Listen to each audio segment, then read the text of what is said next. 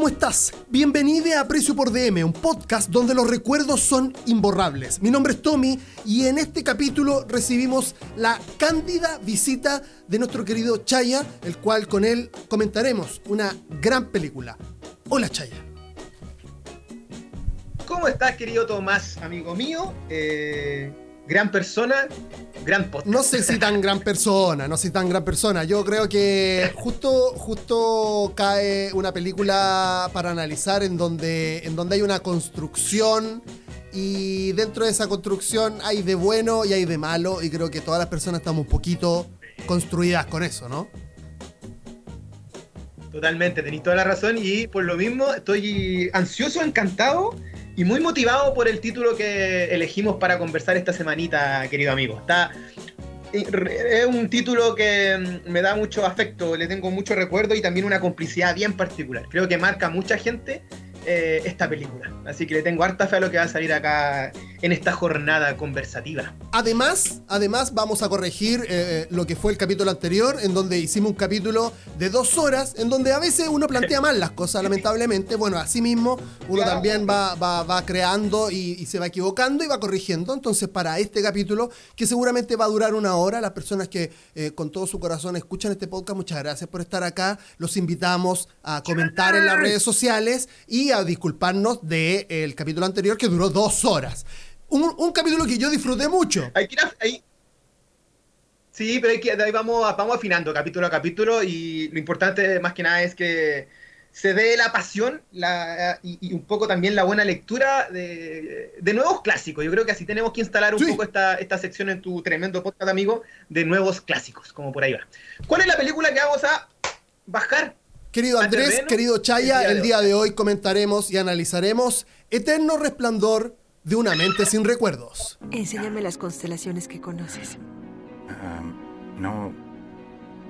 No conozco ninguna. Dime cuáles conoces.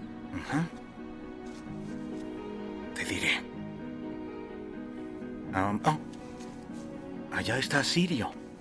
¿Dónde? Justo ahí. ¿Ves? Es una especie de arco Sirio el enfático.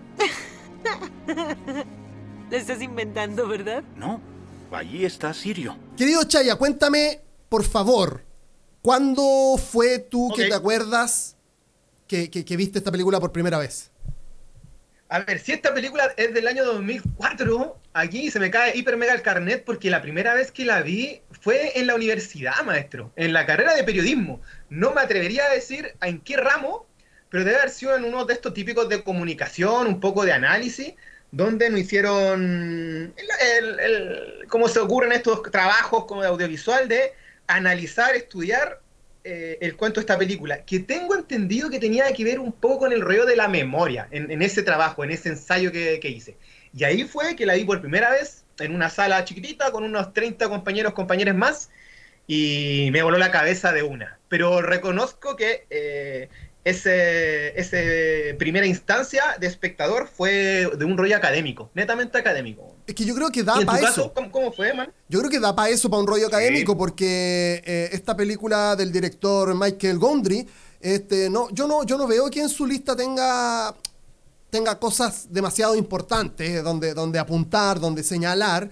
Este, y, y entonces eh, parece ser una película esta que es como un gran un, gran foco como de muchas cosas buenas que pasan en el arte, eh, en, específico en el cine. Entonces es para estudiar, me parece a mí, ¿cachai? O sea, si estuviéramos hablando de Spielberg o de Kubrick o de etcétera, etcétera, podríamos decir, bueno, sí, claro, son materias de estudio, de estudio obligada, pero parece que esta película en particular es algo eh, digno, digamos, primero de admirar, ¿cachai? Porque hay que, creo que admirarlo y después tratar de entenderlo, porque antes de contarte dónde, dónde vi yo esta película por primera vez, ¿cachai? Que, bueno, buscando ciertos como, ciertas como conjeturas o otras miradas en, internet, sobre todo sobre esta película, algunos datos quizás, pero más allá ideas sobre la película, me encontré con una, y acá tú, si querís, no, no, no puedes pasar por alto este comentario para no mojarte, digamos, para no tener problemas con nadie, pero, pero resulta que me encontré con una nota de la tercera que, que comentaba la película, creo que es del 2017 o antes incluso, de X periodista, en donde, en donde bajaba la película al romance solamente. Y, y claro, lo bonito, lo bonito del cine, o por lo menos de, de por qué me gustan las películas, es porque afortunadamente cuando te dedicas, como, como, te, está, como te has dedicado tú toda tu vida y como yo me estoy dedicando ahora, estoy empezando a dedicarme, que, que podí, podí dar tu opinión desde, desde, desde otra opinión, podí tener tu propia opinión sobre una obra. Este, ¿A qué me refiero con esto? Este, yo creo que in- apuntar a Eterno Resplandor como una película únicamente o mayormente de romance, así como. Porque este loco le ponía así como. eh, se trata de un romance no tan cursi como X otras películas. Y es como, hermano, o sea. Claro, claro, claro. eh, pongámosle. O sea. eh, es- no es tan difícil tampoco darte cuenta que no es solamente de romance, no una película de, ¿cachai? De, de amor, sino que mucho más. Este, entonces, entonces bonito esto de- de- del arte, o por lo menos a mí me gusta mucho y creo que escogí bien este, poder como po- poder ver este tipo de película y como sacarle el rollo, porque es un arte que creo, creo, creo entender o, o- o acercarme al entendimiento. Hay cachado cuando tú vas a, a ciertas muestras en los museos y estás frente a un cuadro y a veces tú decís, no me pasa nada. No lo, no lo entiendo, no sé por qué. Y es Claro, súper importante. no me genera nada, no me, no hay, no me genera nada, no hay guata, no. Exacto. Y es porque quizás uno no tiene las herramientas para entenderlo. Ahora, cuando tú veis como hartas películas, yo no, he vi- yo no soy cinéfilo. Para la gente que me está escuchando, eh, yo soy un simple mortal. Pasa que me he puesto en la tarea de empezar a ver hartas películas, muchas películas de distintas personas y a veces más de una película de un mismo director. Entonces, te vas dando cuenta que existen tonos, eh, estéticas, narrativas, etcétera, etcétera. Y me parece, eh, me parece no voy a decir una falta de respeto, porque insisto, no soy un experto, pero me parece corto, me parece cortísimo llamar a Eterno Resplandor como una película de romance, ¿cachai? Como de desamor. Más allá de que existe el desamor en la película. Eso quería decir, bajar esa línea. Quiero bajar esa línea en este podcast humilde. Este, mm, entonces puedo entenderla porque, y más adelante vamos a explicarla por qué. Y yo Me, realmente... me quiero, igual, Sí. quiero sumar a. Me quiero sumar a lo que estás diciendo, porque esta puede ser la cuña, esta, esta es la cuña central. Para mí, El eterno resplandor de una mente sin recuerdos eh, no es una película netamente romántica. Yo la saco del género romántico. Exacto. Yo la instalo como una película de ciencia ficción. Primero, o sea, su primera base, su primer cimento es ser un film de ciencia ficción. De ahí lo maravilloso que tiene es que te corta y te va entregando pildoritas y, un corazón, por decirlo así, que la, ubica como una película romántica. Y quizás por eso es tan entretenida y fuera de lo común. Porque eh, desde la ciencia ficción nos plantea eh, un romance de romance, desamor eh, increíble, que ahí vamos a ir un poco desglosando las cosas que tiene un poco mágica y también el cuento tan real. Porque es un film que se divide muy bien entre lo real y lo mágico, romántico que puede tener el amor, ¿cachai? Y otro tema que tú ya lo estabas mencionando, con respecto a Michael Gondry, eh, este director francés, como que aquí él se instala como un, en, en un director de autor, de cine de autor. Él venía de hacer muchos videoclips, como que la gente lo conocía por lo que había hecho con The White Stripes, ese típico video tan, tan, tan, de, de la batería. Entonces es un tipo muy, muy creativo, como que se maneja mucho en el tema de los montajes, de las estructuras muy teatrales, como que él instala cosas, las construye y las filma. Es muy análogo de, de poner Oh. cositas. Ah, Y aquí Hay lo, unas cosas desarrolla, y aquí lo desarrolla muy bien.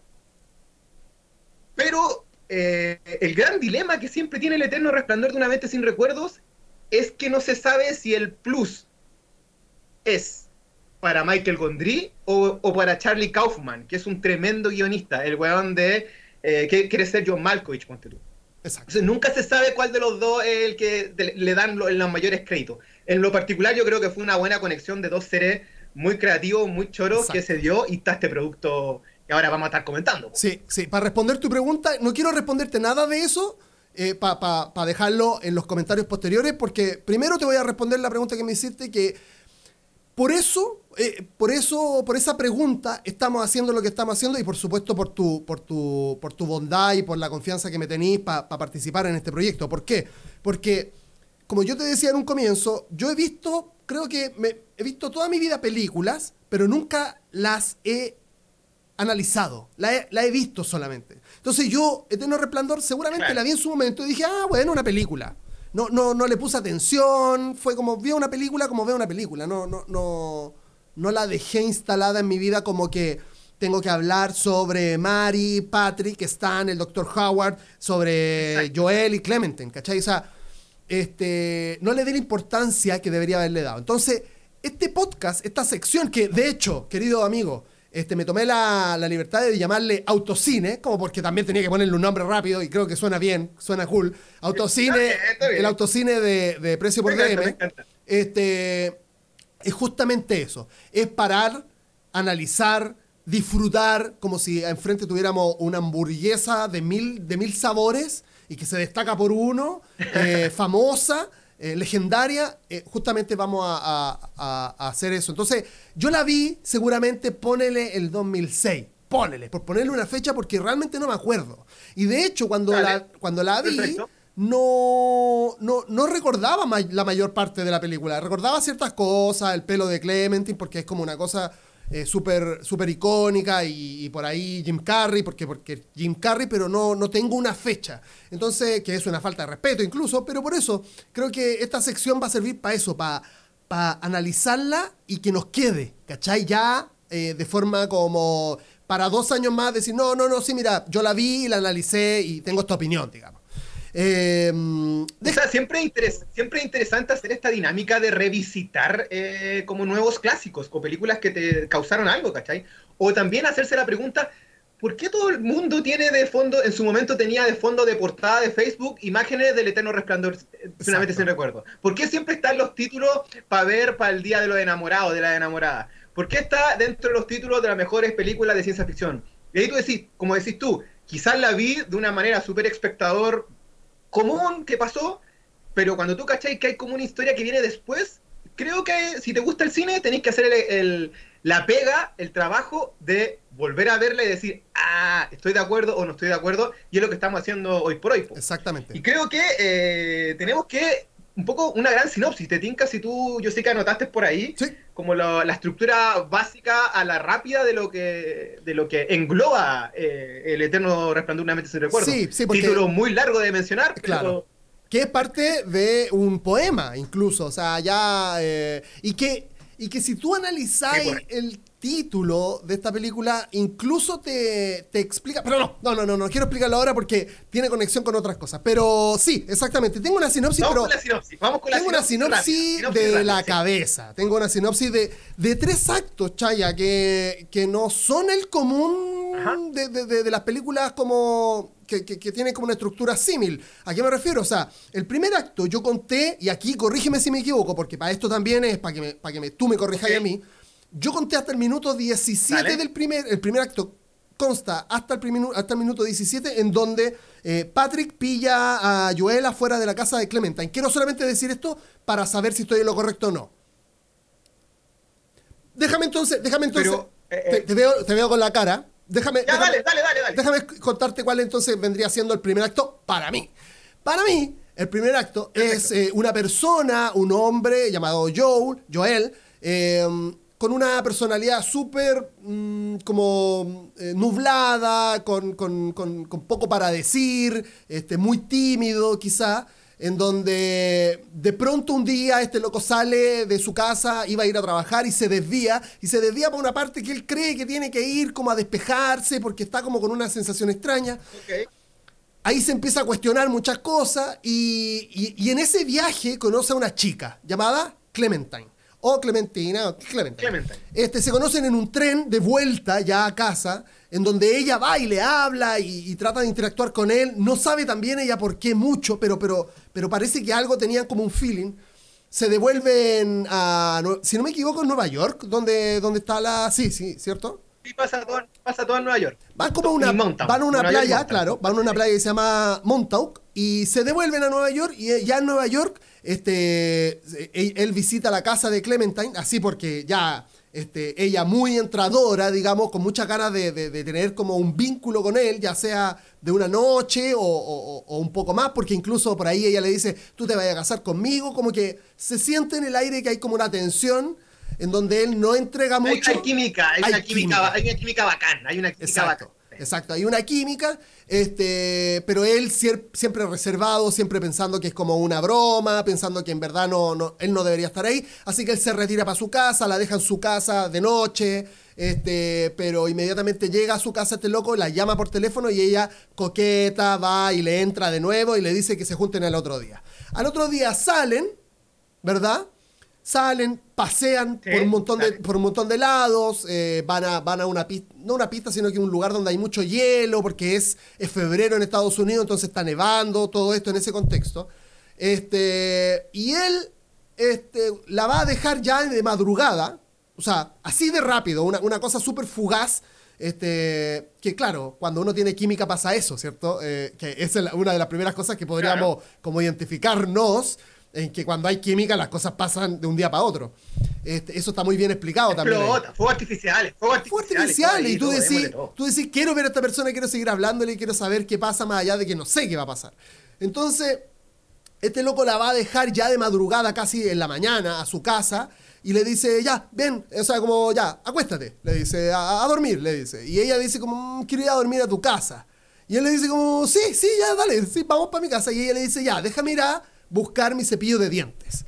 Eh, ella va a, la- a su casa, ella está en la calle, en, su- en el auto de este loco, va a buscar el cepillo de dientes y en eso él se va a quedar dormido un ratito porque está cagado de sueño, porque han carreteado, han disfrutado de su compañía mucho tiempo, ya dos días casi, enteros.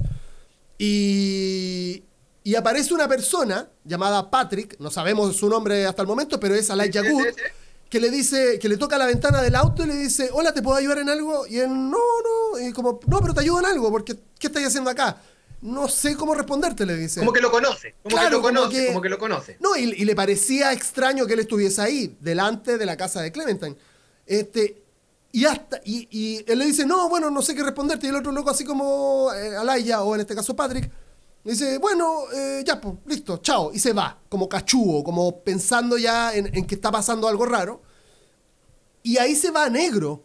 Y lo que tenemos después de esa, de toda esa, ese gran resumen que hice, porque han pasado muchas cosas antes de esto, tenemos este, una, un fundido a negro y ya él lo muestran en un auto de noche llorando, este, totalmente desconsolado, des- desconcertado, y tú no haces conexión, porque no, no tiene nada que ver lo bonito y lo, y lo fugaz de lo anterior. Y esta, y esta escena ya de noche, él escuchando música, pegándole al volante y todo Y eso. Entonces, por eso y yo sale- y ahí- y ahí salen los, ahí salen los, y ahí salen los Y créditos salen y los la créditos. canción de Beck. Exactamente. Ahí. Minuto 20 parten los créditos. Sí. Entonces, este, yo reconozco eso como un primer acto, que es básicamente una presentación que más adelante vamos a saber que ese es casi el, el final de la película, por así decirlo. Es, es como... Claro. Es, es parte del, del final de la película. Este, va- vamos, a, vamos, pongamos un pin ahí imaginario en todo esto que te estoy contando, porque ya, eso, ya, esto ya, mismo que te estoy diciendo, o sea, la película parte casi por el final, casi por el final, es un recurso. Sí, Es un recurso que se va repitiendo. totalmente. Después tenemos un gran segundo acto de desarrollo en donde este personaje va a, va a donde los amigos a decirle, weón, ¿sabéis lo que pasó? Conocí a esta persona, oh, estuvimos a full y la cuestión. eh, después, al parecer, tuvieron una relación, no nos cuentan qué pasó, Claro. y tuvieron una relación bastante, o sea, o medianamente larga, al parecer, normal, digo que serán meses, Mm, un año, algo así. Este, Dos años. Dos años, Dos claro, años. dos años. Claro, más o menos larga. Dos años. Claro. Eh, mira, no lo había notado que era tan larga. Ahora me parece larga. eh, dos años. eh, en mi contexto. Y, y va donde los amigos le dice, weón, esta loca. Y de repente esta loca no me pescó más. Y no, como que no se desapareció. Cambió el número de tele. Como que no, no la pillo más. Y los locos como que, puta, weón, puta, no. No me conoce. claro. No me conoce y la va y como que le empiezan a dar consejos sin saber mucho qué hacer. Este, y, y- y ahí empieza la película a mostrarte este, claro, un poquito del futuro, un poquito, un poquito del pasado, un poquito del futuro, pero en, en especial del pasado. Este, eh, te empieza a contar lo que pasó en esa relación. Este, y, y, los Claro. lo- y, y como para avanzar, los locos van y le dicen, mira, ¿sabéis qué? Déjate huear, toma. Y le pasan una tarjeta, los amigos, el amigo en definitiva, porque es una pareja, un hombre y una mujer que viven juntos, son sus amigos, le dice, este, mira, yo no te debería mostrar esto, pero toma. Y le pasa una tarjeta en donde dice, señor A, señora B, que son sus amigos, eh, nuestro querido Joel fue parte de un tratamiento de borrar su memoria. Así que por favor, perdón, que que Clementine. Clementine, Clement- Clementine, su polola, se, se sometió a un borrado de memoria porque ya no pudo más con esta relación y ella eligió olvidar a, a Joel. Por favor, no le hablen más del tema. Muchas gracias. Y le pasan esta tarjeta a este loco.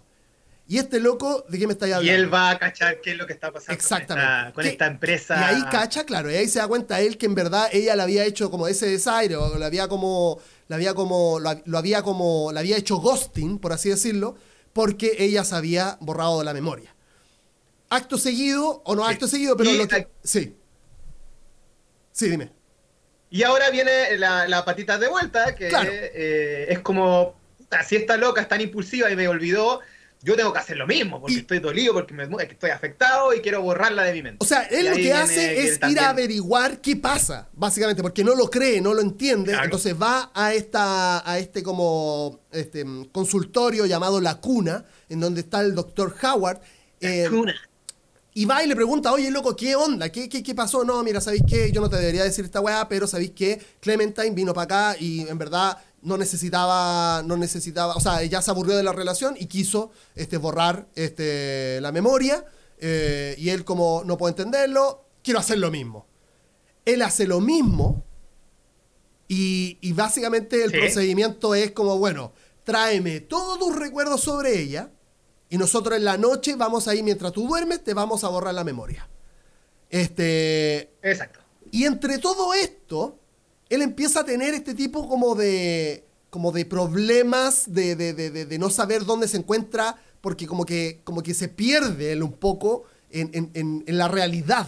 Claro, es que, es que aquí, viene, aquí, ya, aquí ya viene el tercer acto, que es un cuento me- meramente más eh, mental, y es todo el ejercicio de este loco, que bien decís tú, es como comprendiendo qué chucha le está pasando en este, en este experimento que él también decide hacerse para Claro. borrar, y en todo el tránsito de si efectivamente quiere borrarla o no, ¿cachai? Exacto. Y ahí como que entramos a la cabeza, a la mente, a la memoria, eh, con todos estos episodios de infancia, de juventud, de tratar de esconderla en un lugar para no perderla para siempre. Exacto. Y aquí vamos cachando también cómo fue la relación también, los momentos buenos, los momentos malos, eh, pero al final hay como un eh, hay un borrar total eh, y en paralelo vemos a todas a estos distintos personajes que son parte de este consultorio que también quieren borrar todo. pues. Claro. Y ese ya es como el, el- el, podríamos decir, el inicio del tercer acto, que es como toda la dinámica de borrarle de frentón el cuento a él y que también él lucha, ya como que está un poco arrepentido de lo que está pasando y hace todos sus esfuerzos posibles para que no se lo borren, pero al parecer al final se va todo. Exacto. Ese es como el, el cuento. El, él, básicamente la borrada de mente es como en su casa, en su cama, con, con estas personas que van como a domicilio, como si fuese un delivery. Y en eso pasan un montón de cosas, pero claro, como tú decías, se concentran en que él se da cuenta que le están borrando la memoria y se arrepiente de olvidar a Clementine. Se arrepiente y empieza, Exacto, sí. y empieza a ubicarla a ella en sus propios recuerdos. Este, empieza a salir ella, empieza, eh, empiezan a, eh, mostrar, eh, empiezan a, a relatar en la película buenos momentos, malos momentos, crisis, risas, este, amor, muchas cosas que tienen que ver con su pasado también.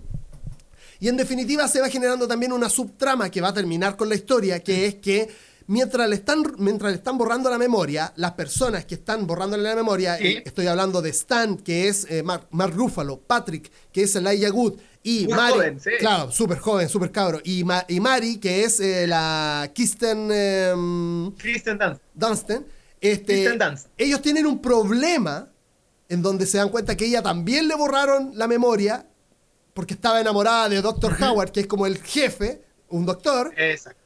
Exacto. y eso va a llevar a que esta mina eh, le cuente a Clementine y le cuente a, a Joel, después de que le han borrado la cabeza, de que ellos fueron no sé si víctimas, pero que ellos participaron en esto.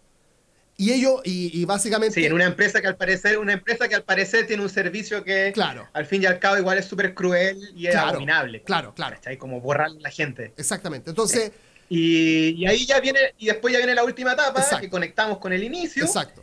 Y es como cómo van, a, cómo van a reaccionar Joel y Clementine sabiendo de que ambos eh, tuvieron algo muy largo y se lo borraron. ¿Por qué se lo borraron? Y ahí vemos como el cierre de qué chucha hacemos. Es Exacto. como, loco, yo soy una mina muy impulsiva, hago- eh, no voy contigo, me voy a aburrir lo más seguro. El otro weón dice, loco, yo soy un weón muy cauto, muy tímido, Muy sereno, no me gusta que me muevan muy mucho las aburrido. cosas. Tú soy demasiado, tú, tú eres demasiado torbellino para mí, no vamos a ir a ningún lado, pero al parecer dice, puta, pero eh, parece que igual nos amamos, ¿cachai? Claro. Entonces, si le vamos a dar, démosle. Intentémoslo. Pero vamos a durar poco. ¿Qué importa, weón? Que sea lo que venga. Es como si Claro. va a ser una semana, si va a ser un año, si va a ser de año, démosle igual porque tenemos, nos gusta. en el contexto Y- de y que ellos el- saben quiénes son y qué, y qué piensan el uno del otro. O sea, habiendo como. Es como que termina la película este, revisando todo lo que, lo que. Ellos mismos, revisando todo lo que, lo que han sufrido y lo que han, y lo que han sido felices. Y tomando la determinación, claro, en este caso, como casi un final feliz, en donde, en donde sí, bueno, ya, intentémoslo. Ahora, como comentario aparte, digamos, eh, eso no quiere decir que vaya a funcionar, pero, pero por lo menos deciden aventurarse a, a pesar de todo lo que, lo que ellos saben el uno del otro, que son casi todas cosas negativas, porque en su relación, como parte tan fulminante y tan hermosa, te va terminando terriblemente desgastada. Se van conociendo y van, Claro. como, van como separándose estos polos que eran opuestos, van realmente poniéndose de forma opuesta. O sea, él no quiere salir, ella quiere salir. Sí, pues. Este, él quiere estar, eh, él- él no quiere hablar, ella quiere hablar todo el rato. Y así. Entonces, claro, yo pensaba que el, terza- el, terza- el tercer acto, perdón, iniciaba, eh, por eso te digo que me parece una estructura rara, porque es un primer acto que es como esta presentación, después todo el desarrollo, hasta que Mari descubre que también le borraron la cabeza, que es en definitiva la asistente del Dr. Howard, que está enamorada del Dr. Howard. Entonces, ella cuando se da cuenta que le borraron la memoria, ella va a buscar los archivos y el mismo cassette donde ella dice, mira, yo soy Mari tan tanto y me quiero borrar la cabeza porque te amo y no puedo seguir así, me parece mal y la guay, y loco le dice, bueno, porque hacen unas grabaciones antes de borrarse la, la cabeza. Entonces yo creo que ese es el tercer acto, cuando ya todo se resuelve, en, en verdad. Porque ahí, ahí empieza también O sea- Joel a, a- a resolver todo. Ya, también. ya. ¿Cachai? Él empieza a resolver, Sí, empieza... pero es que esto, esto es más simple. Esto, esto es más simple, Tommy. Pasa que aquí hay un. Aquí tanto Charlie Kaufman, el guionista, como Gondry, Ajá. nos, em- nos embalonan la perdí. Claro. Pero al final, al final el eterno resplandor finalmente si recuerdo y sus tres actos se dividen en como toda relación, po, weón. Y es, nos conocemos, Ajá. tenemos la crisis, terminamos o borramos, y un tercer acto que tiene que ver con los elementos que van a definir, y aquí entra lo que dices tú, efectivamente, el caso de Mary, eh, al saber qué hacemos, si efectivamente seguimos o no. Pero son, los tres actos son los tres actos de una relación. Pasa que la película es, tan, eh, es muy interesante porque parte, inicia con eh, Joel despertando con su mente ya borrada. Claro. Weón Lo que su nosotros auto- no sabemos. Cacha que su auto está bollado y no sabe, sabe que su auto, ve que su auto está bollado y no sabe por qué. Claro. Cacha que tiene un pijama nuevo, se da cuenta que tiene una marca acá en la 100 porque Claro. parece que lo pintaron con lápiz. La película parte al medio, en verdad. Y, y parte... Eh, o, o como decís tú, como al final, al, me- como al medio final. Claro. Es- y, ahí están los, los tres. Es brutal, es brutal. Eh, Este, Y quizá una las. Yo, ¿por qué, consider- por qué creo que eh, Gondry o Kaufman la estructuran así? Porque también hay un cuento de hacer espejo con el título de la película, que es como cómo tú ves las relaciones. De repente tú ves las relaciones pensando solamente en las cosas buenas o Claro. en las cosas malas. Entonces, tú no, quizás a veces no se estructuran como una película normal lineal. Y también la memoria no se maneja así. Es la que memoria justamente. agarra episodios de acá, de acá, de allá, y la va armando. así. Por eso, por eso a mí me Y parece lo maravilloso que, tiene el eterno claro. resplandor, disculpa, Sí, adelante, lo, lo maravilloso que tiene el eterno resplandor de una parte estética es todo el cuento eh, donde el ambiente, los escenarios, eh, en un momento se, se instalan como parte de la mente de Joel, en estos recuerdos que está haciendo. y nosotros vemos cómo se oscurece de repente la pantalla, cómo se desmorona una casa, cómo se borra un personaje, como otro que tiene por acá no tiene rostro porque no me acuerdo quién es, ¿cachai? Es como, yo siento que el tipo hace muy bien la idea de cómo recordamos nosotros. Tal Si cual. usted ponía a pensar ahora, yo te digo, ¿te acordáis que, so- ¿te acordáis que soñaste anoche? No, pero sí, te acuerdo que en un momento pasaba esto, después por acá, no sé si lo soñó o no, capaz que sea un recuerdo, estaba medio borroso, sonaba una música muy particular, yo comenté unas cuestiones muy absurdas, lo mezclé con un cuestión de infancia, el one hace como un cuento muy particular de cómo recordamos o soñamos a la gente, Exacto. ¿cachai? Eso es muy choro, weón. Y a la vez, fíjate que eh, por eso yo creo que la película toma como eje central este, el- la historia de amor entre Joel y, y Clementine, pero, pero sobre todo me parece que es una película de construcción personal. ¿Qué significa construcción personal? Como, como en categorías, por así decirlo, la mayor, la, la jerarquía, perdón. Jerarquía de narración será este, de, de construcción personal o de identidad, porque justamente esos recuerdos este, que decís tú nos construyen. po. No, no, estamos. Y, y es, lo que, es lo que estamos obvio. hablando hoy en día, es uno de, los de, los- de las discusiones, de los debates, de los cuestionamientos, es que estamos construidos de una forma, estamos así tal cual como dice la palabra, construido. Entonces, est- estos, yo, yo los recuerdos, eh, después cuando terminaba de ver la película y hacía un análisis interno, lo, lo identifico como ladrillos invisibles que van construyendo estos muros o, o edificaciones, ¿cachai? Pero en donde cada ladrillo es un recuerdo, ¿cachai? Entonces cada recuerdo te va construyendo y te va haciendo tomando, te, va- te, te permite tomar decisiones como para el futuro, ¿cachai? Y acá encontré Claro. en internet una, cita que parece que, que tiene relación con lo que estoy diciendo, eh, de una muy, muy buena, de un muy buen análisis. Esto no es mío, no me cuoten. Dice, somos porque recordamos que fuimos. Brutal. Potentísimo. Brutal, ¿cachai? verdad, potentísimo. Entonces, Es para mí, y claro, y, y acceder a esta información para el ser humano en general, para el 100% de los seres humanos, y, y aquí también va a depender, o sea, para el general de los seres humanos, pero eh, va a depender porque yo digo que, como tú decías, es difícil llegar a esa información porque la, la tenemos como difusa, pero está. ¿Cachai? Es- como un lugar a visitar. Claro. Pero algunas personas tienen la capacidad de poder. Sí, no, mira, en el verano del 92 yo me sentí de tal forma porque papá, papá, Sí, ¿cachai? Yo no, o sea, yo, yo me identifico plenamente con la, con la película, porque yo no, yo tengo que anotar las cosas, se me olvidan, se me van, ¿cachai? Se me diluyen. Pero, Pero- me construyen. Sí, los perfiles, incluso. Dale, dale, dale. Pero me construyen. Incluso los perfiles de pareja, los perfiles de pareja son muy representativos. Yo creo que hay personas que son súper impulsivas, intempestuosas, como el caso de Clementine, que es bacán esa intensidad, es maravillosa. También tiene sus puntos de salud mental que ella misma dice, soy muy ansiosa, me voy para abajo, me, me cago, ¿cachai? Yo solamente quiero estar bien. Y está al otro lado, el tipo o la, o la tipa que tiene una vida demasiado normal, demasiado plana, demasiado piloto, y, y está mal en eso, se abruma. De hecho, él, él cuenta que tiene una relación con una tal Naomi, Naomi. pero como que no tiene chispa, no tiene Claro. fuego. Entonces, aquí se juntan esos dos polos. Quiero decir algo que es súper elemental, Tommy, que tiene que ver como yo siempre he pensado, siempre he pensado que esta idea, que esta película, siempre he considerado que esta película surge de una idea básica, elemental, que ocurre en toda relación post-término. Y es esa pregunta de ojalá pudiera borrar de mi mente el agua que pasó. Claro, Ojalá pudiera borrarte. ¿cachai? Claro. Es una cuestión súper básica que, que- yo creo que a todos nos ha pasado en un momento que si tenía una situación muy terrible, muy penca, tú decís, ojalá borrarlo de mi mente esa cuestión. Y de ahí se agarra. Y tenemos otros personajes como mega secundarios que quieren borrar las cosas. En la parte del consultorio hay una abuelita que quiere borrar a Buster, que es como un perro que perdió. Vemos también la, la- el- la figura de un viejo que parece que quiere, quiere borrar a una vieja gloria que tuvo, como que fue campeón de algo, no sé. Claro. Entonces, la película surge de eso, que es, lo es la parte más realista también. Yo siempre he considerado que es muy realista en, en mostrar distintas escenas que son súper, que yo creo que se viven mucho. Es como, estamos almorzando como las típicas parejas donde solamente están comiendo y no conversan. Claro. Pucha, el sexo ya no es como antes.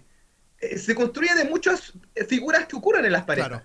Y la parte ya que es más romántica, más onírica, es esta tesis que dice que aunque te quieras borrar y, y anular y resetear a alguien, si el amor es muy fuerte, va a llegar ahí. Tú vas a llegar a esa persona igual. ¿cachai? Eh, Algo te conecta con esa persona. Hay un hilo llamémoslo destino, hilo rojo, no sé, que vas a llegar sí o sí a esa persona. Y en el caso de Clementine con Joel, van a llegar a Mount Town porque la parte fantástica de este film es cuando ella le dice en su mente, juntémonos en Mount Town.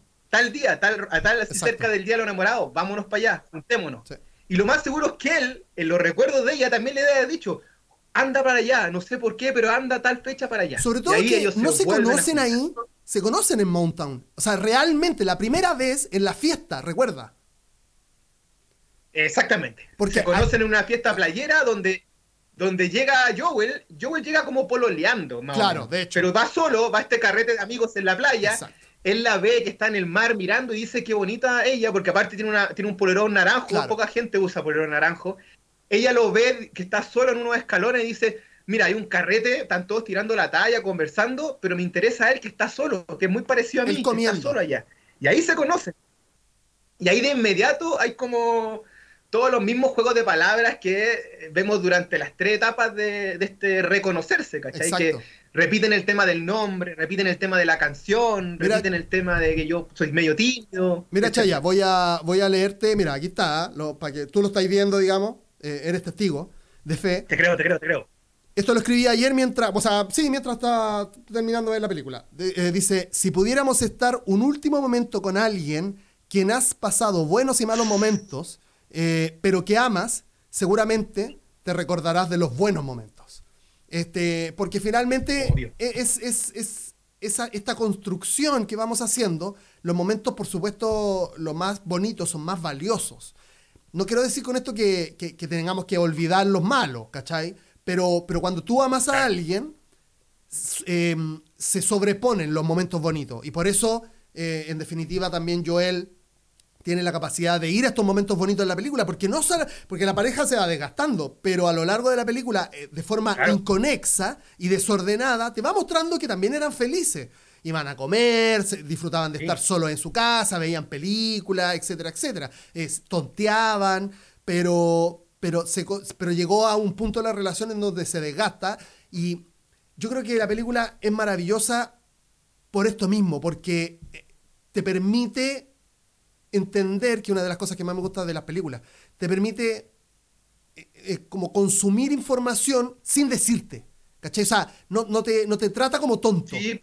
¿Cachai? No te dice, mira, eh, Totalmente. no, no te pone tres mujeres y una dice, ahora ya no están solas. ¿Cachai? Como que, no, no te están diciendo del feminismo, te está diciendo, Claro, claro. con esto te está diciendo, este, oye, mira, nosotros estamos haciendo esta película porque sabemos que tú también has pasado por lo mismo, porque las relaciones se, parece que pasa eso, que, que se construyen desde una felicidad y después se van desgastando y parece que las más valiosas o las más importantes o no sé qué adjetivo ponerle, pero las más eh, afortunadas son las que perduran en el tiempo y pasan estas barreras como de, del desgaste, ¿cachai? Y aquí quiero tirar, eso Claro. es una cosa, ¿cachai? Eso es una cosa. Lo otro, en términos ya casi como de, de- de concepto, ¿cachai? Ni siquiera estamos hablando del, del mismo guion. Lo segundo, eh, Mari, que es esta, la asistente del Dr. Howard en esta clínica La Cuna, este, que tiene onda con Sí. Stan, tiene onda, o sea, se dan besitos y están como que carretean, fuman marihuana, de hecho lo hacen mientras están borrándole la, la, la Sí, sí, memoria a Joel. Este, cuando ella está fumando marihuana en la casa, en la, en la cama, al lado de Joel, dice, qué locura esto que hacemos en la cuna, porque le permitimos a las personas que borren su memoria y que queden igual que como con los, igual que los niños, sin traumas, sin fobias, sin nada. Y eso habla, eso te está diciendo, ¿cachai? Esa- este- es- te está entregando la información de que finalmente este, somos el producto de una construcción. Los recuerdos nos construyen para crearnos. O sea, Joel no era así cuando guagua. Él, a él, por- y de hecho lo linkeo con las partes donde, en donde él aparece como bebé, porque esto tiene la película. Él retrocede Lógico. Hasta su etapa infante, en donde lo hacen pasar por todos los recuerdos como más macabros o más difíciles. Y claro, tú te, te- te vas dando cuenta que esa persona es de tal forma porque se crió así, se construyó a través de todas sus eh, realidades en las cuales participó de su, de su realidad para terminar siendo quien es. Este, y eso lo... Y no solamente, y no sola, Sí, adelante. y no solamente, tenéis toda la razón, pero aparte está el cuento de rediseñar tu pasado, que es como que uno hace eso y lo pasa en la película, Sí, ¿cachai? sí. Es como... eh, Tú, tú puedes ser que el 2010 eh, tú, tú recordabas tu infancia de tal manera, pero lo más seguro es que el 2020, si conociste a alguien o te pasó algo puntual, vas a replantear cómo fue ese pasado. Ese recuerdo lo vas a instalar de otra forma. Exacto, ¿Cachai? exacto. Eh, quiero hacer un, un tono con la cita que te mandaste, porque la película se manda a momentos hiper mega románticos que tienen que ver con eso. claro. Uno es cuando vemos estos dos personajes que están en- acostados en el lago congelado, Sí. donde él le dice, eh, ojalá morirme acá porque soy terriblemente Estoy feliz. siendo, Yo si por este primera momento vez muero, soy feliz, claro. estoy, estoy pleno. Sí, Y hay otro que me, me retamos aquí al final, en este último recuerdo que se empieza a desmoronar en la casa donde se conocen en, en la playa, donde ellos dicen, no tuvimos una despedida, tengámosla ahora. Claro. Y es una despedida inventada, Sí. imaginaria, ¿cachai? sí, Y yo creo que eso también les pasa a la gente. De repente las cosas se terminan de una y te quedaste por decir muchas cosas, la otra igual, y ahí queda. Y tú te imaginas cómo pudo haber sido esa mejor despedida, quizás, o ese, ese replanteamiento. Yo soy súper positivo y optimista con el cierre de la película por un tema muy semiótico que, que- que propone. La película se instala desde mucho de la figura del agua, del mar. Sí. El mar, a nivel de lo que significa lenguaje, siempre tiene que ver con la memoria, con los recuerdos. Nosotros vemos una playa soleada, una playa nevada, Sí. una playa con lluvia. Mountain lo vemos así. Y en la última escena vemos nieve, frío en una playa, sí. pero esta pareja que se empieza a desaparecer de fondo, pero van corriendo, son felices. Y si tú te fijas bien en, el- en el- en- en la escena, la escena tiene un loop, Sí. se repite Tres veces. constantemente, Sí, tres veces.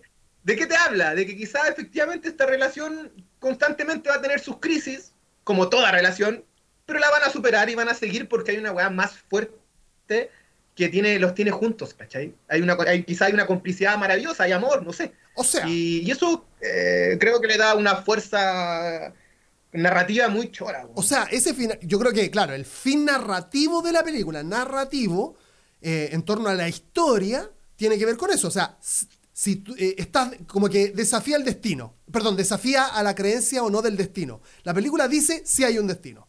Ustedes se aman, van a terminar juntos. Eso es lo que quiere decir la película al final, en términos más, más, más macro. O sea, lo que, lo que va, lo que tiene que pasar, sí, pasará, digamos, ¿cachai? Entonces, este, Exacto. pero no sin antes darte cuenta que, que, que actuamos y pensamos y hablamos por todo lo que somos y, y cuando empezáis también incluso a, a ser con otra persona. Porque tú solo eres de una forma, pero después cuando estás con una relación, eh, indistintamente, indistintamente quién, pero una relación, este, vas construyendo como un ser que tiene como este, este macro de, de- de pensamientos, de emociones.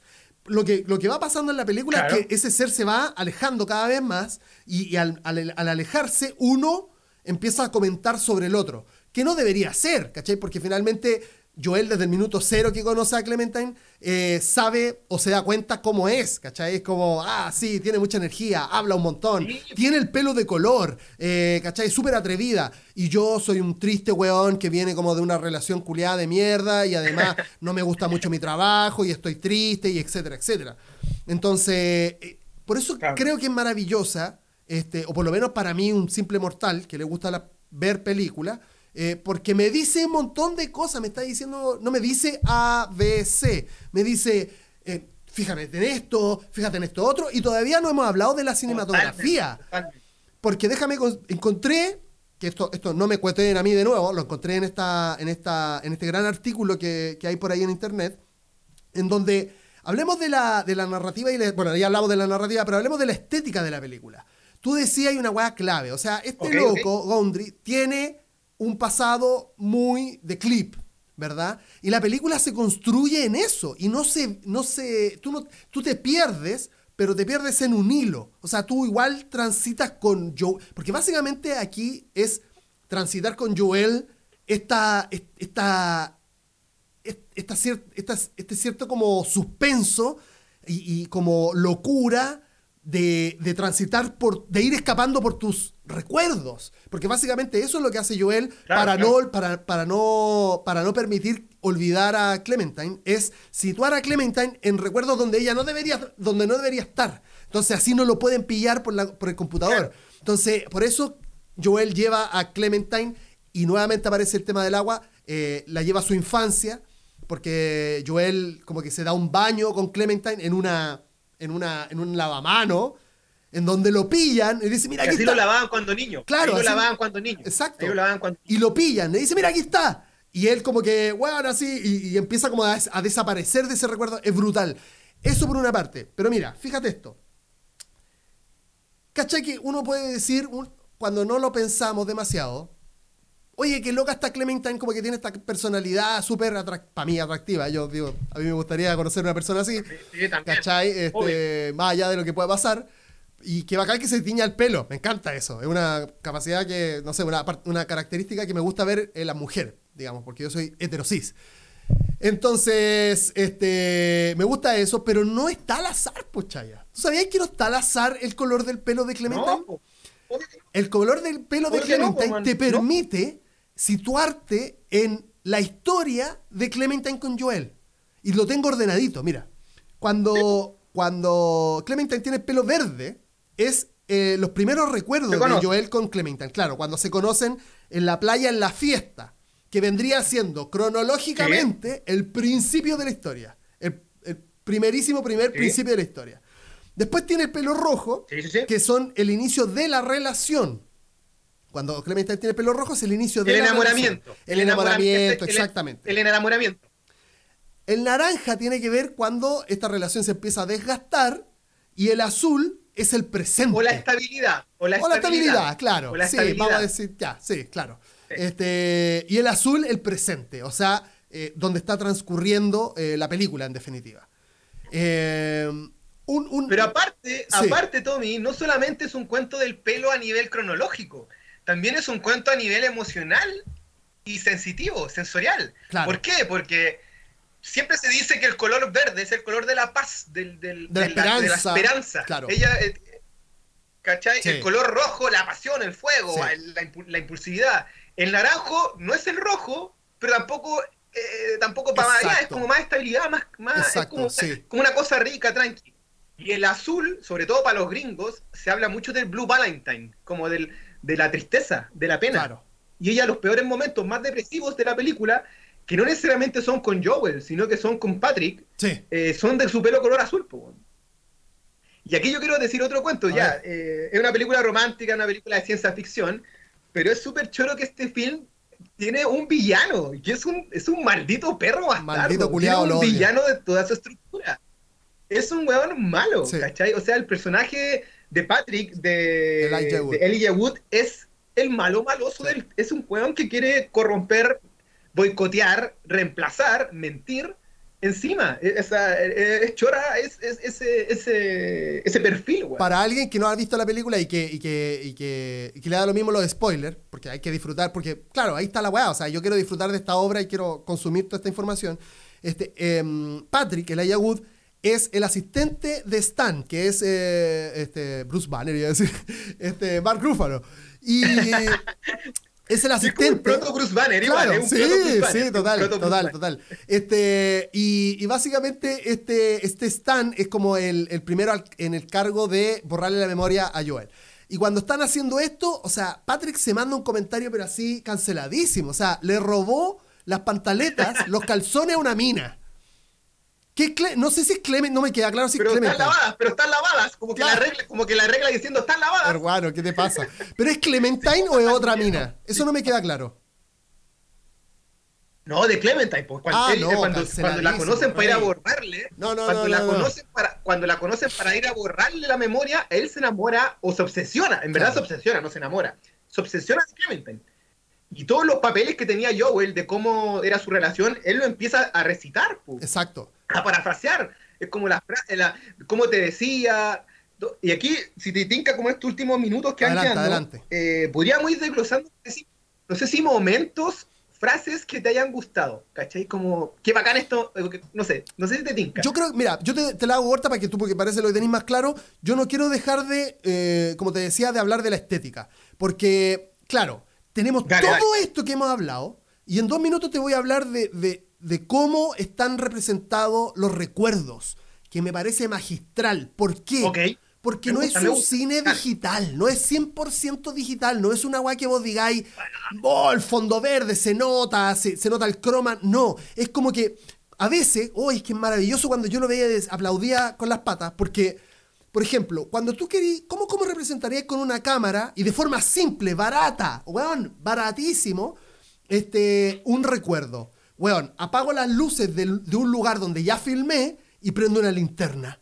Porque me estoy enfocando solamente como en un. Brutal, po, weón. Brutal, po, weón. O sea, me parece. Porque, porque eso es barato, chaya. O sea, eso es con el vuelto del pan hicieron esa escena. Después hay otras escenas que tienen como efectos especiales y súper. A mí me parece que siempre analógico, pero este loco también además me parece que hay- hace un tema de edición de imágenes donde su- superpone unas con otras, por ejemplo, eh, pasa el metro por Sí. entre medio de una casa, eh, sin duda, sin duda, la escena del final donde la casa se está destruyendo es una casa que le está entrando agua de verdad. O sea, eso no es CGI, ¿cachai? Sí, pues, totalmente. Destruye una casa real. Entonces, Mira, es maravilloso, weón. La estética de la película es genial. o sea, el gran plus que tiene Michael Gondry para este siglo, el siglo pasado y este es, que el weón es un tipo muy del montaje, como, dice, bien dices tú, analógico, de la maqueta, ¿cachai? De los cartones. El loco usa cartones, usa escenarios. Hay una serie, la última serie de él, eh, que es una locura como la filma, donde también actúa Jim Carrey. Eh, Ah. donde hay un montaje donde mueve todo un escenario, lo modifica, mueve una silla, una mesa, están todos como co- toda la gente de producción coordinado para que nada es digital, todo es eh, palpable. Claro. Eh, quiero hacer mención a la, cineta- la cineta- cinematografía que tiene Michael Gondry. Después viene Behind Rewind, que actúa Jack Black, donde es una película de dos tipos que trabajan en un VHS y, y se pitean todas las películas. Entonces lo que tienen que hacer ellos es recrearlas. Y esas películas la gente empieza a arrendar y les gusta más. A las personas les gustan más sus películas. Entonces es como que tú y yo hagamos Arma Mortal y nos vestimos, hagamos Robocop y nos ponemos caja, hacemos Alien y nos ponemos Claro. pura bolsa. Entonces el weón se basa en ese tipo de cine, en el cine como de, de las figuras infantiles, de construir cosas. Claro. ¿Cachai? Lo mismo pasa con La ciencia del sueño, una película de, de amor también, donde se basa el tema más onírico con Gael García, en donde todas las escenarios, personajes son maquetas construidas en grande. Brutal. Y en el caso de La mente sin recuerdo, eh, cuando vemos a Joe el niño, Sí. hay una mesa gigante, Brutal, es un escenario brutal, que se hizo en grande, ¿cachai? No es, no es, no es digital, po, man. Más encima. No, que- maravilloso, ahí el me- tipo de seco, Me, de me nada- enamoré, me enamoré brutal de, de Kate Winstead en, eh, eh, vestida de los 60. O sea, yo ahí me, me caí, enamorado. Uh. Enamorado, así muy. Pero cuéntame de la frase para que, para que vayamos terminando, porque yo ya con eso más o menos estoy como más o menos redondo. No sé si frase, pero tiene que ver con escenitas, momentos Ah, que sí. quizá uno dice, ¡ay, sí, esa weá me ha pasado! O eso me ha pasado, o qué, o qué choro. Eh, primero tiene que ver con la, la, la idea que se construye la película también en este cuento de nice is good. Como una persona nice, buena, es bacán. Es como, bueno, en varios momentos del film, según quien lo dice, es como, ¿cómo es el Tommy?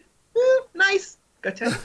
Pero ahí depende mucho en la etapa de la relación que está y qué significa que, ella, que esa persona sea buena, o sea piola, o tranqui. Porque tú cuando se lo dice Joel a ella, ella como que lo agarra como que fome, pero después cuando se gustan dice, oye, qué bacán que me digáis eso, Claro. porque yo soy demasiado arriba y que me digan que soy pioli, me gusta. Pero cuando se lo dice Patrick, el villano, la loca se perturba, es como, pero ¿por qué me decís que soy así? ¿Cachai? Es como, no, no va con eso. Claro. Y tengo otra ¿eh? que tiene que ver con, yo creo que a todos nos ha pasado, por lo menos en un momento en el metro, que Joel dice la frase, ¿por qué me enamoro de toda mujer que me presta un poquito de atención? No sé si te, te pasa. Ha pasado, ha pasado. ha Cuando hay en el metro y miráis a alguien, o vais en el metro o en la parte que Ha sea, miráis a alguien y te saluda, no sé, vos, ¿qué hay Terrible, así? terrible, terrible.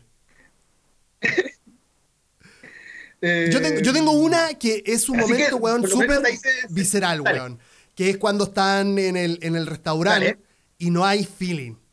Ya realmente este, no hay No, conversación. terrible. Eso es, para mí, weón, incomodísimo. Y creo que en algún momento cualquier persona que ha pasado por una relación ha pasado por eso también. Porque, weón, es, es heavy. Es heavy porque tú estás ahí enfrente de una persona que en volada la amas o no, o te gusta demasiado, pero ya tení una construcción, insisto, un pasado, tení historia en común, Cosas que. Y, y no hay conexión. No porque estén enojados, sino porque ya no existe nada ahí, en ese, en ese espacio. Brutal. Claro. Brutal. Totalmente.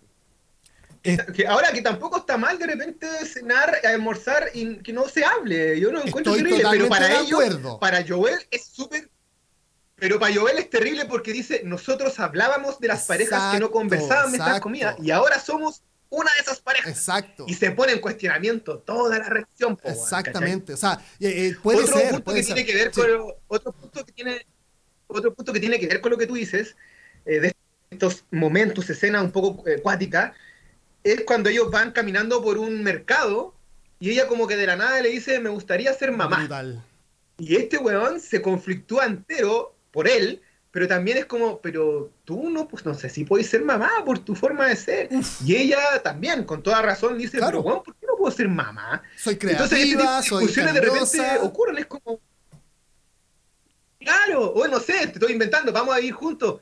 Pero de verdad, ¿tú querés vivir conmigo? Si entonces cero. Bueno, ¿por qué no voy a ir? Bueno, ¿cachai? Eso como son, son muy particulares. A mí, me parece, a weón. mí me parece que dentro de, de como del, del balance de los roles también hay un poquito para que. Porque he, he escuchado críticas últimamente sobre películas, que es es una de mis pasatiempos, una de las cosas que me gusta hacer, este, en donde se cuestiona mucho, en, sobre todo en películas de los 90 y para atrás, eh, que por ejemplo la mujer es la que lava los platos, o que la que la, la puta, ¿cachai? O la que que que que que, Claro, que- que- claro. que. Entonces me parece que acá, con mucho tino, le, le pasa le carga mucho a, o, o ahora, por ejemplo, tam- hablando de, de- de- de- de- del año pasado o antepasado con este mm, la de Scarlett Johansson y Adam Driver, Perfecto. Eh, Historia de un matrimonio. Historia de matrimonio, este, en donde, en donde se ve el balance de, de, de, de quién tiene la culpa, por así decirlo. ¿Cachai? Claro. Entonces, en esta discusión, evidentemente, Joel queda pésimamente parado, porque ¿cómo me vaya a criticar de que si yo puedo ser madre o no, pues, weón? ¿Cachai? O sea, entonces, él, para decir que él también es una mierda, ¿cachai? O sea, los dos son Total. bien mierdas, porque los dos tienen sus mierdas, ¿cachai? Sí, pero la película igual se hace, como, como tú comentas, se hace cargo más de un lado, se banderiza. Si lo, y si hacemos una relectura en estos tiempos actuales, 2021, cuando Joel se, se enoja ya por última vez, porque ella sale sola y vuelve, y para el weón, para el weón ella se acostó con alguien, porque ese es su modus operandi, Sí. ¿cachai? Terrible, po, weón. Ya no solamente es celo, sino es como de verdad llevar al extremo Exacto. eh, una- un pensamiento que tú tenías oculto y lo sacas a relucir. po. Es como si ella, si ella fue así conmigo, obvio que es así con todos, po, y se fue a acostar con ahora que está enojada y me mandó a la chucha. que lo linkea con el final de la película, po, porque cuando están, porque el final de la película es ellos dos en un pasillo escuchando las mierdas que dice Joel sobre ella y él, Claro, y él, claro. y él repetidamente no, no, no es así, no es así, pero escuchan. No, es que el mecanismo que tiene ella para acercarse con las personas es como seducirla, es como una weá así. No dice acostarse. O parece que sí, pero algo como relacionado a eso, un término Sí. más general. Este, Pero en la discusión misma, él, él le dice, weón, obvio que te acostaste con alguien. O, o él cuando lo está mencionando por en, en las grabaciones de cassette, lo dice. Se fue, salió de noche, llegó curada porque es curada. Eso es otro, como que todo es terrible para un weón, todo es terrible. Como que es súper enjuiciador, ¿cachai? Es Claro. es súper... eh, es como un juez maldito. Eh, y obviamente se acostó con alguien, pues si llegó curada, pues. Heavy. No, no, No, saco heavy, saco heavy. total, wea total. Ahora, este es parte de, la construcción del personaje, porque es un personaje Sí. conservador. Conservador, Total. es una persona que no sale de su, de su zona de confort, que es una persona, bueno, capaz que también dentro de, de esa, de ese conservadurismo esté, esté explícito también el machismo, sí, sí, claro. Absolutamente, y pero ya para ir cerrando, yo creo que haciendo como toda esta lectura de lo, de lo que hemos conversado, yo le, yo le pongo muchas fichas a esta película, insisto, tanto como en- eh, desde la perspectiva como película romántica con tintes muy reales, como también una película de ciencia ficción que está ocultita, tiene como eso, pero desde su música cuando hay, es muy cuático, porque cuando hay escenas de ciencia ficción que son medias particulares, que tienen que ver con la memoria, suena como un oboe, suena como unos violines medio desacordados, ¿cachai? Hay Y toda empieza una, el- una el estructura sonido, el sonido. plantea, Empieza como a ver... weón, Brutal, brutal, brutal, que se brutal. desmoronan los, Sí. se desmorenan los pilares, ¿cachai? Entonces, eh, desde esa línea sí o sí, yo instalo por mucho fandom que tenga y mucha fanaticada, me adapto y me sumo a esa fanaticada de que esta es un- una muy buena película, un muy nuevo clásico. Y cuando, cuando me preguntan así como, ¿cuál es tu película favorita eh, romántica? Yo lo digo, no sé si la uno, pero debe estar sí o sí entre las tres, El eterno resplandor de una mente sin recuerdos. Pero, por, pero dejémoslo, eh, dejémoslo firmado que la película podría ser, no podría ser, sino que no es una película específicamente de romance, pero sí es romántica. Exactamente. ¿Cachai? hermano. Es de una relación. Es sí, de una, relación. de pareja. Pero, pero Sí. si tú te. Claro, es lo, que, es lo que hemos conversado hoy día, que si tú la ves, la miras y la analizas, no es romance. Está apoyada en el romance de Joel y Clementine, pero se trata de, de la construcción de una persona. Brutal. trata, so- trata sobre una relación de pareja mirando desde sus ambas perspectivas. Claro. ¿Cachai? Y en, su- y en sus tres etapas. Enamoramiento, crisis, conflicto, decisión final en qué, qué se da. Bueno, está todo, está todo ahí. Pero está muy bien elaborado, hermano. Todo tiene su final. Querido Andrés, hemos llegado al final de este capítulo. Estoy totalmente feliz porque estamos en un buen horario. eh, y sobre todo, este, tú tienes eh, en este minuto eh, chip libre. O sea, acá puedes decir todo lo que tú quieras. Eh, Ya sea poli- reitero mucha, Ya sea política, ya sea conservadorismo, que tú eres muy conservador también, vamos a decirlo. pero soy un, soy una constante lucha. Soy, soy muy Joey. Es una broma, es una broma. Soy muy Joey, No. pero debo. Soy muy Joey, pero debo reconocer que me encanta conocer gente Clementine. Oh. Y tener de repente mi- mis momentos de Clementine. Ojalá siempre estar ahí. Sí. Eh, no, muchas gracias, Tommy. De verdad, creo que esta segunda participación, segunda colaboración para mí es muy, muy grata, sobre todo en este tipo de títulos. Y más si es conversando contigo en, en otras facetas, no solamente de la, del carrete, de la buena onda, sino desde eh, la percepción del arte del cine y que a mí tanto, tanto me gusta. Así que muchas, muchas gracias. Y ahí de- decidamos después cuál va a ser el próximo título, pues, amigo mío. Seguro, seguro. Tú elegiste esta, así que voy a elegir yo una. Eh, este, y, pero bueno, no, no solamente hablamos de carrete, no solamente nos drogamos y tomamos cerveza o, No, no. o hablamos de lucha libre, sino que también hablamos de otras cosas más profundas como personas que somos. Muchas gracias a todas las personas que llegaron hasta este punto de, ahora sí, un capítulo decente, digamos, de donde conversamos sobre películas, me parece espectacular. Este, si no son parte de las redes sociales de Precio por DM, vaya a Instagram y eh, se suscribe. Si quiere compartirlo con una amiga, con un amigo, sería espectacular para que el boca a boca este, nos haga llegar a más personas. Muchas gracias por llegar acá nuevamente. Nos vemos en el próximo Autocine de Precio por DM. Chao. Autocine. Muchas gracias, chao, chao.